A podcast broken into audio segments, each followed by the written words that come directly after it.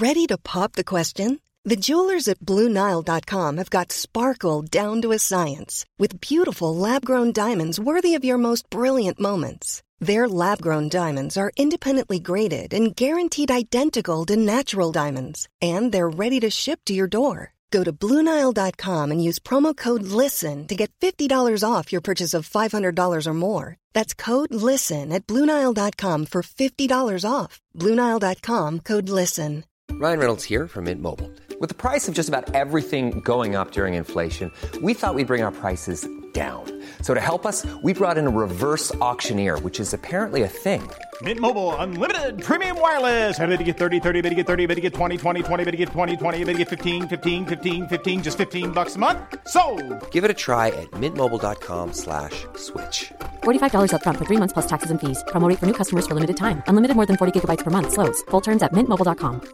Mom deserves the best, and there's no better place to shop for Mother's Day than Whole Foods Market. They're your destination for unbeatable savings, from premium gifts to show-stopping flowers and irresistible desserts. Start by saving 33% with Prime on all body care and candles. Then get a 15-stem bunch of tulips for just $9.99 each with Prime. Round out Mom's menu with festive rosé, irresistible berry chantilly cake, and more special treats. Come celebrate Mother's Day at Whole Foods Market.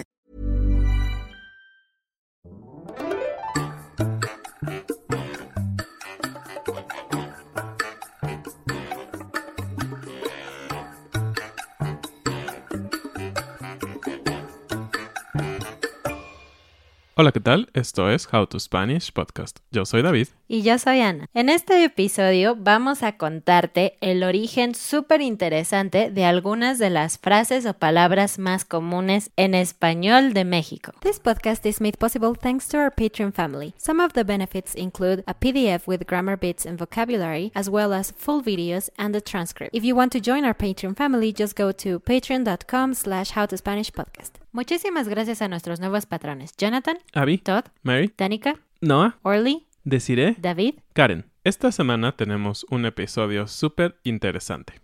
Como dijo Ana, vamos a hablar de palabras importantes para México y ya hemos mencionado algunas de ellas en otros episodios. Pero este episodio va a ser muy especial porque vamos a tener una mezcla de un poco de historia, podríamos llamarle, y etimología. Suena muy avanzado, pero van a ver que es muy interesante.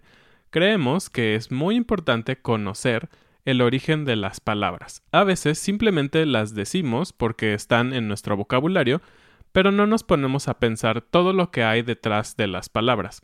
Para algunos de ustedes sabemos que es muy importante conocer un poco más sobre el idioma, no solo hablarlo.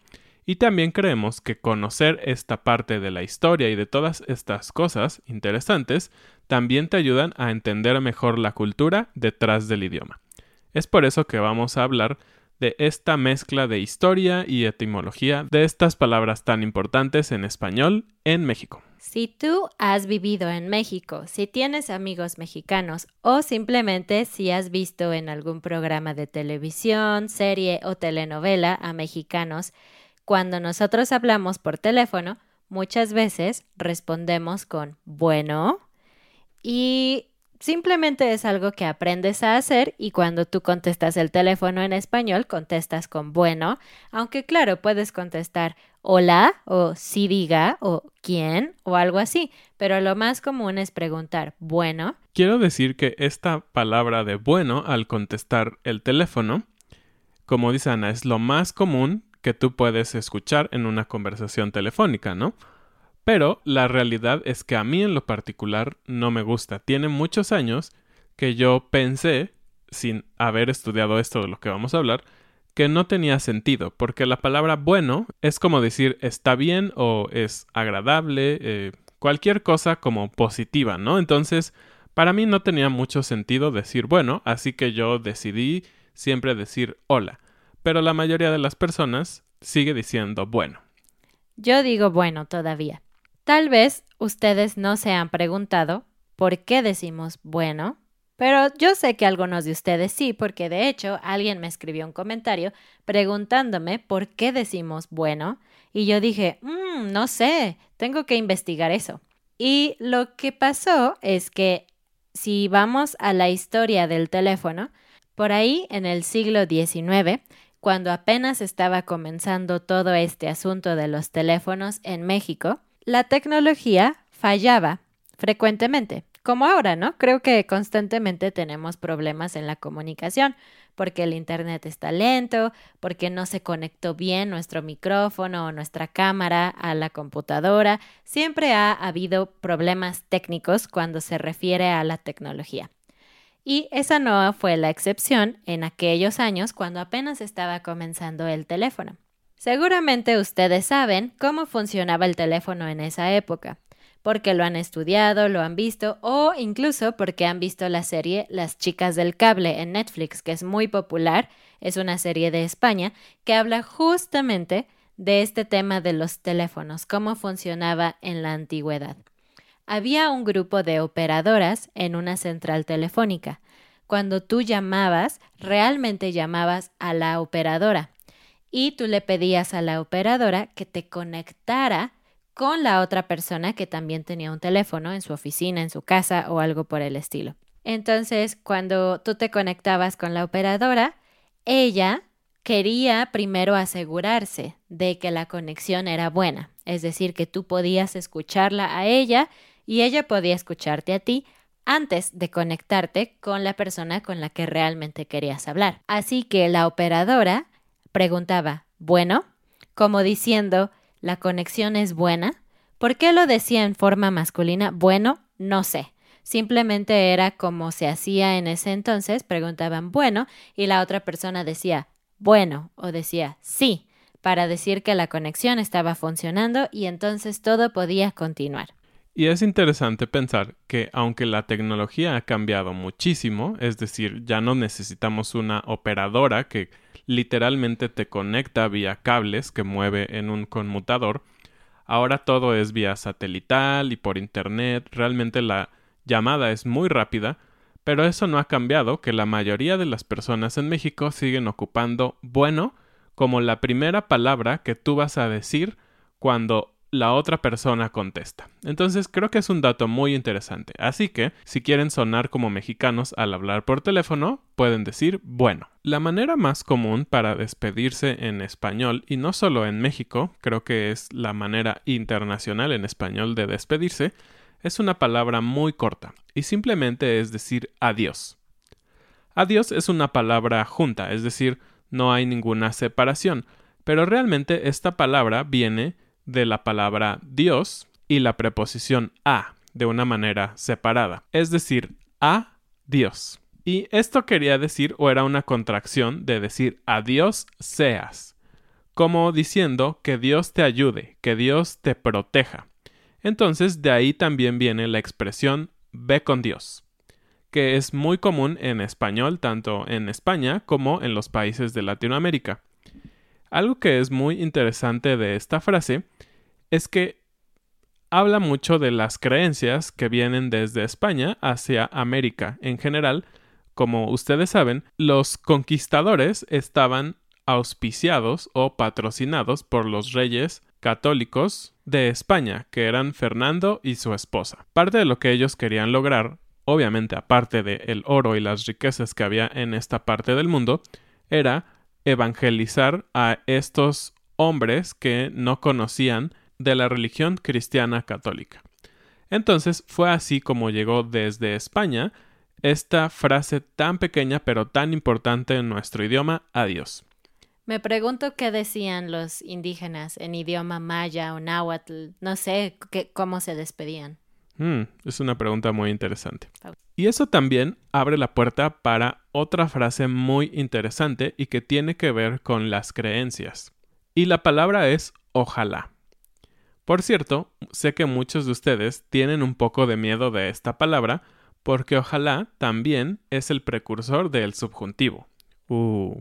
Si no sabes cómo usar el subjuntivo, recuerda que en nuestro canal tenemos un video, un episodio donde hablamos del subjuntivo y en el otro canal tenemos un pequeño video explicando cómo conjugar el subjuntivo, así que puedes ver esos videos. Ojalá viene de una parte muy interesante también de la historia. Como, algunos de ustedes saben, los moros estuvieron invadiendo España durante varios años. Y obviamente parte de la cultura de los moros se quedó en España. Y parte de ella, pues, era la religión. Ellos eran musulmanes, ellos no eran católicos. Por lo tanto, esta palabra de ojalá, si tú la partes en dos partes, dice oj y alá. Lo que quiere decir es Dios quiera. Pero obviamente estaban haciendo la referencia a Alá. Entonces, como pueden ver, estas dos frases tan pequeñas tienen la misma idea, ¿no? Estás deseando que Dios esté involucrado con las personas. Y rápidamente, si tú no, nunca has escuchado ojalá, ojalá significa básicamente como espero o deseo, algo así. Seguimos con otra cosa que es muy mexicana. Esto también sucede en algunas otras partes de América, pero principalmente en México. Y es cuando una persona te habla o cuando, cuando una persona dice tu nombre porque quiere hablar contigo o pedirte algo. En México, la gran mayoría de las personas responde con la palabra mande. Esto está en nuestra cultura, muy en el fondo de nuestra cultura, en nuestra educación. Creo que por lo menos de nuestra generación, quizás una generación o dos más jóvenes que nosotros, si tú le preguntas a una persona si alguna vez sus padres le dijeron no se dice que, se dice mande, te van a decir que sí, porque es muy fácil y muy cómodo responder con qué, como Ana, ¿qué? pero los papás te decían que no, era completamente irrespetuoso hacer eso, así que en lugar de eso decimos mande. En la actualidad muchas personas están cambiando la palabra mande por la palabra como o la palabra dime. Pero bueno, mande viene del verbo mandar, que es como algo que haría un jefe o el dueño de un esclavo o algo así, con alguien que está abajo de él, ¿no? Dar una orden, eso es mandar. ¿Y por qué respondemos a eso? Suena muy... Ah, sumiso, ¿no? Sumiso, ajá. Y resulta que esta expresión se usa desde el virreinato, es decir, desde la época en que los españoles estaban en México y habían formado un nuevo gobierno. Y era la manera de hecho, en la que los mestizos, indios, los nativos mostraban su sumisión a las personas de castas superiores, es decir, a los españoles o a los hijos de españoles que habían nacido aquí. Pero también se dice que esto fue más o menos natural porque en las culturas indígenas que hablaban náhuatl era muy común referirse a las personas de mayor autoridad o mayor jerarquía de una forma muy sumisa y muy amable. Y desde entonces, por eso nosotros respondemos con mande, como diciendo, sí, dime, lo que tú digas está bien, ¿cómo puedo servirte? ¿Cómo puedo ayudarte? En lo particular yo no creo que sea malo responder con mande, porque ahora sabemos que simplemente es una forma de ser amables. No quiere decir que soy tu esclavo. Pero bueno, si no te sientes cómodo diciéndolo, como ya te dije, puedes responder con dime o dígame si es más formal. La siguiente palabra que queremos explicar tiene muchos usos en español de México y la verdad es que nos encanta usarla. La palabra es órale. Bueno, vamos a hablar de tres usos muy importantes. El primero de ellos es admiración. Por ejemplo, si tu amigo se compró un coche nuevo y tú le dices, ¡Órale! ¡Qué padre! Simplemente es como decir, wow, está increíble. Otro uso es ocuparlo para decepción. Por ejemplo, tu amigo dice, ay, ayer hice una fiesta y no te invitó, entonces tú dices, ah, órale. Es como diciendo, qué malo eres. Y por último, y creo que es la más importante y de hecho es el origen de esta frase, es con tiempo, con que algo se haga rápido. Por ejemplo, si necesitas salir y tus hijos todavía están comiendo el desayuno, tú les puedes decir, órale, órale. Es como decir, rápido, apúrate. Así es. ¿Y cómo evolucionó esta palabra o de dónde viene esta palabra? Es muy interesante. Viene de la palabra ahora. Muy sencillo, ¿no? Ahora. Pero ahora migró a hora es decir, quitamos la A. Creo que eso habla de que realmente tenían prisa, ¿no? Fueron economizando esta palabra, de ahora a hora. Y finalmente, hora se le agregó le. El uso de le en el español es todo un tema muy interesante y no es tema de este episodio, pero podemos decir que hay muchas palabras a las que se les agrega esta palabra le. Entonces, esta es una de ellos, órale. Se agregó el le para darle un sentido de imperativo, como una orden. Órale. La siguiente expresión mexicana es ¡qué chido! Nosotros hemos usado esto y a veces algunos de ustedes nos han preguntado ¿pero qué significa chido? Por ejemplo, tenemos un show exclusivo para algunos de nuestros patrones que se llama Leer es chido, en donde cada mes leemos un artículo juntos y vemos los temas de gramática. Pero algunos nos han preguntado, ¿qué significa leer es chido? Bueno, pues chido prácticamente significa genial, increíble, divertido. Cualquier adjetivo positivo es chido. Pero, ¿de dónde viene la palabra chido? Porque no tenemos ninguna otra palabra similar. Pues viene de la jerga asturiana, es decir, de Asturias, en España. En esa parte de España tenían una palabra que es shidu, X-I-D-U, shidu. Y significaba bueno, bello o hermoso. Después, en España hay una cultura gitana, que también es muy interesante y nosotros no sabemos mucho de eso, pero quizás investigaremos en el futuro. Y los gitanos tomaron esta palabra y en vez de shidu dijeron chiro, porque le sonaba así. Y ellos lo usan con el sentido de brillante, resplandeciente.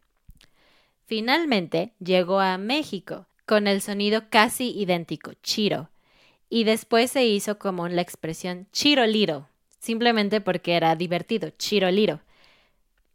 Y era usado para decir que algo nos causaba asombro de forma positiva, una buena sorpresa.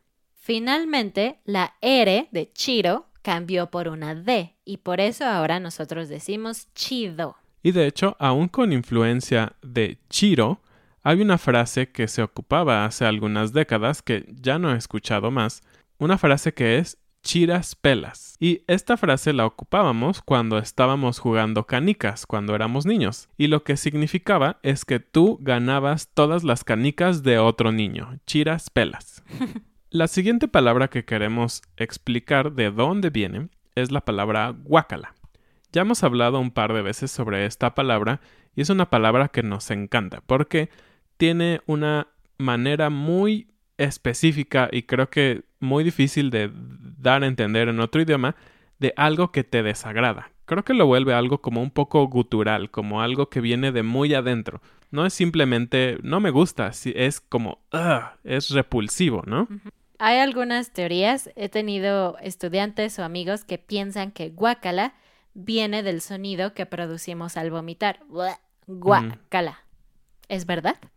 Mm, pues no, oficialmente no. El origen de esta hermosa palabra viene del náhuatl.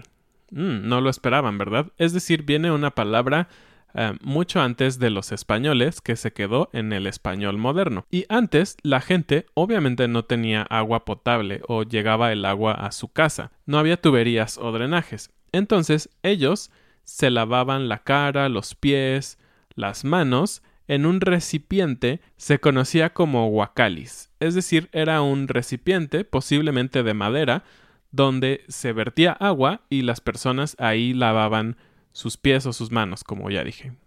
Y de hecho también derivó en otra palabra que se llama huacal, y el huacal también es un recipiente de madera donde normalmente se cargan frutas o verduras, y hoy mismo seguimos llamándole así a estos recipientes. Y después, avanzando en la historia, en la época de la colonia, cuando alguien se lavaba los pies o las manos, normalmente tiraban el agua a la calle desde la ventana porque igual no todos tenían drenaje y agua potable o agua limpia. Entonces, cuando alguien le caía esta agua, decía guácala con H. Y guácala también hacía referencia que era el agua de un guacali, por lo tanto era un agua sucia y desagradable. Y supongo que esta situación era muy común. Tú estabas caminando en la calle bien feliz y de repente te caía agua sucia. Guácala. Y pues para evitar esta situación, en esa época, antes de arrojar el agua por la ventana, las personas gritaban aguas para avisarle a las personas que estaban caminando que tuvieran cuidado para no mojarse con el agua sucia. Y de hecho, esa es una expresión que todavía usamos hoy, aguas. Pero bueno, ahora no tiramos el agua sucia por la ventana. Lo usamos para advertirle a alguien de algún peligro. Por ejemplo, si alguien va caminando viendo su teléfono y no se da cuenta de que hay un poste o una pared frente a él y va a golpearse, tú le gritas aguas y entonces la persona reacciona, deja su teléfono y pone atención en lo que está haciendo. Esta advertencia ya no solo tiene que ver con agua, antes pues era porque iban a aventar agua sucia. Ahora es cualquier tipo de peligro puede funcionar con la palabra aguas. La siguiente palabra también es muy común en México y es difícil de explicar. Es la palabra chale. Chale realmente no tiene un significado, no puedes encontrar una traducción exacta porque no habla de un objeto o de una cosa, habla de un sentimiento. Chale significa frustración, desilusión, incomodidad con algo, incluso impotencia.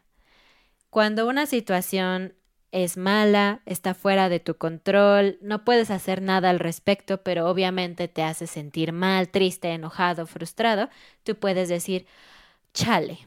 Y la otra persona te va a entender. Ya hemos hablado un poquito de esta frase en el pasado también, pero me parece interesante repetirlo. Pero ¿de dónde viene chale? Bueno, pues en varios países de Sudamérica utilizan una expresión que es pucha para decir que algo está saliendo mal, que algo es malo. Pero en México es una palabra vulgar que se usa para referirse a una parte del cuerpo, ustedes lo pueden investigar. Entonces en México no usamos esa expresión. En México se tomó esta palabra y le agregamos el famoso le, así como en hora le y en otras expresiones similares, en México se decía púchale. Pero después de púchale cambió a úchale y úchale todavía se usa y es como para decir, oh, qué mala situación, úchale. Pero después de úchale se le quitó la U y quedó simplemente en chale. Es el gran indicador de decepción mexicana, chale. Y bueno, no se vayan porque las últimas dos palabras que queremos compartir con ustedes son muy, muy interesantes y tienen que ver con los extranjeros que vienen a México o que aprenden español. La primera es gringo y la última es güero. También, antes de empezar un poquito con gringo, cabe decir que gringo, para algunas personas que la escuchan siendo extranjeros, les suena como un insulto. Pero no. Antes de que se vayan y se enojen con nosotros, la palabra gringo no es un insulto. Es simplemente una manera en que nos referimos a personas diferentes a nosotros. Y bueno, hay varios mitos sobre la palabra gringo, pero hay algunos estudiosos de las palabras y de todo esto, de la etimología, de la historia, sociología, que han dicho que hay una que es la que puede ser la más real. Pero bueno, uno de los mitos es que se les decía green, verde, go, por la frase completa green, go, home. Es decir, que los soldados verdes se fueran a su casa. Y esto hacía alusión a que en la guerra que hubo México-Estados Unidos en 1846, los soldados mexicanos les decían así a los soldados estadounidenses. Y se considera como un mito porque se dice que no hay suficiente evidencia que respalde esta teoría, puesto que gran parte de los uniformes en esa época eran azules, no verdes. De hecho, y para decepción de muchos mexicanos como yo, gringo no surgió en México. Gringo surgió en España. Y en un diccionario español muy antiguo, de 1787, dice que gringo era un término para referirse a los extranjeros que tenían un acento un poco diferente que no les permitía hablar de una manera clara el castellano de aquella época. Entonces gringo era alguien que no podía hablar el español correctamente. Después de esto, en el año de 1890, es decir, ya casi en los 1900, llegó esta palabra a América Latina, específicamente a Argentina, y los trabajadores argentinos lo ocupaban para referirse a extranjeros, para referirse a personas que no hablaban español, es decir, personas de Europa o de Estados Unidos que hablaban inglés, alemán, francés, italiano, que estaban en Argentina. Algo importante es que en aquel entonces en Argentina sí se consideraba como una palabra despectiva, pero no fue así como llegó a México. En México lo que significa es alguien que no es mexicano. Se cree que principalmente es alguien de Estados Unidos porque son nuestros vecinos más cercanos que no hablan español, porque el resto de Latinoamérica, con excepción de Brasil y otros paisitos, sí hablan español. Así que para nosotros los de Estados Unidos eran nuestros extranjeros favoritos, los únicos que conocíamos realmente antes de que el viaje, los viajes fueran más internacionales. Así que ellos eran gringos. Pero como ustedes saben, a veces es un poco difícil determinar exactamente de qué país es un extranjero. Tal vez si ustedes ven a un grupo de personas de Latinoamérica, no podrían decir exactamente quién es mexicano, quién es colombiano o quién es argentino. Pues así nosotros, cuando vemos a alguien que claramente es extranjero, más blanco que nosotros, quizás más alto, no sabemos exactamente si es de Europa, de España, de Estados Unidos, de Canadá, y por eso a casi todos los extranjeros diferentes a nosotros les decimos gringos. Y bueno, solo como un dato curioso más, Obviamente esta palabra gringo no nació tampoco en España, es decir, es una palabra muy antigua. Viene de hecho del griego. Y en Grecia lo ocupaban para decir que el mensaje estaba en un idioma diferente al de ellos. Y como ustedes saben, los griegos eran tan importantes, ellos se creían como la última Coca-Cola del planeta, ellos decían que lo que escuchaban no era griego, era griengo, es decir, solo un poco diferente a griego. Por lo tanto, no podían entenderlo. Y la última es güero. Si le preguntas a alguien qué significa güero, te va a decir que güero es alguien que tiene el pelo rubio o amarillo y la piel blanca. Se escribe con la letra G, U, E, R, O y la U tiene dos puntos sobre la U que es una diéresis, güero. En México se usa también como una forma amable cuando los vendedores quieren que tú compres algo. Ya lo hemos hablado en algunos episodios donde hemos hablado de cómo comprar en México, etc. Es común que te digan güerito o güerita, pásale güerito, cómprelo güerito, etc. Pero el origen de esta palabra es muy interesante. Viene del castellano, es decir, del español antiguo, y durante el siglo de oro, en España, se utilizaba la palabra güero con H en lugar de G H, huero. Y esta palabra tiene que ver con gallinas y con huevos, aunque realmente esta palabra tiene orígenes muy viejos en el celta, el idioma celta. La historia de la palabra es que cambió muchísimo, pero prácticamente huero se refería a un huevo de gallina que estaba demasiado blanco, es decir, no estaba listo para comerse, estaba crudo, no tenía color suficiente también significaba que era algo vacío, sin sustancia. Y después eso pasó a denotar a alguien que estaba vacío de color. Porque bueno, ustedes saben que no en todas partes, y definitivamente no todos los mexicanos o latinos son morenos, tenemos latinos que son más blancos o más güeros, pero para la mayoría que tenían pieles más oscuras, cabello más oscuro, ojos negros, etcétera, eh, güero pasó a significar alguien que no tenía mucho color. Tampoco es algo grosero. Cuando le decimos a alguien güero, no estamos diciendo que, no, que esté vacío o que no sea inteligente, simplemente hacemos referencia al color de su piel o de su cabello, pero no es con afán de ofender. Y terminamos con la frase del día, una frase que yo ocupé, y es creerse la última coca del desierto. Es muy sencillo. Lo que esto quiere decir es que una persona tiene un concepto muy alto del que realmente es o debería de tener. Es decir, si tú tuvieras muchísimo calor en el desierto y aparece solo una Coca-Cola, esa Coca-Cola es muy importante, ¿no? Porque va a saciar tu sed y te va a dar energía por el azúcar y todo eso. Así que es una frase que ocupamos para decir que las personas se creen mucho. Gracias por escuchar este episodio. Recuerda compartirlo, dejarnos tus comentarios, visitar nuestra página de Patreon para tener la guía del vocabulario, la transcripción y todo eso. Nos vemos la próxima vez. Adiós. Adiós.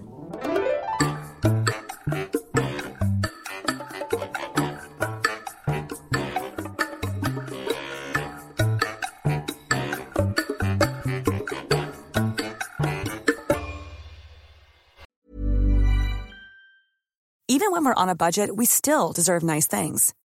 Quince is a place to scoop up stunning high-end goods for 50 to 80% less than similar brands. They have buttery soft cashmere sweaters starting at $50, luxurious Italian leather bags, and so much more. Plus, Quince only works with factories that use safe, ethical, and responsible manufacturing.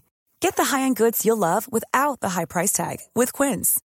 Go to quince.com slash style for free shipping and 365-day returns. A lot can happen in the next three years. Like a chatbot may be your new best friend. But what won't change? Needing health insurance. United Healthcare Tri Term Medical Plans are available for these changing times. Underwritten by Golden Rule Insurance Company, they offer budget friendly, flexible coverage for people who are in between jobs or missed open enrollment. The plans last nearly three years in some states, with access to a nationwide network of doctors and hospitals. So, for whatever tomorrow brings, United Healthcare Tri Term Medical Plans may be for you. Learn more at uh1.com. Mom deserves the best, and there's no better place to shop for Mother's Day than Whole Foods Market. They're your destination for unbeatable savings, from premium gifts to show-stopping flowers and irresistible desserts. Start by saving 33% with Prime on all body care and candles. Then get a 15-stem bunch of tulips for just $9.99 each with Prime. Round out Mom's menu with festive rosé, irresistible berry chantilly cake, and more special treats. Come celebrate Mother's Day at Whole Foods Market.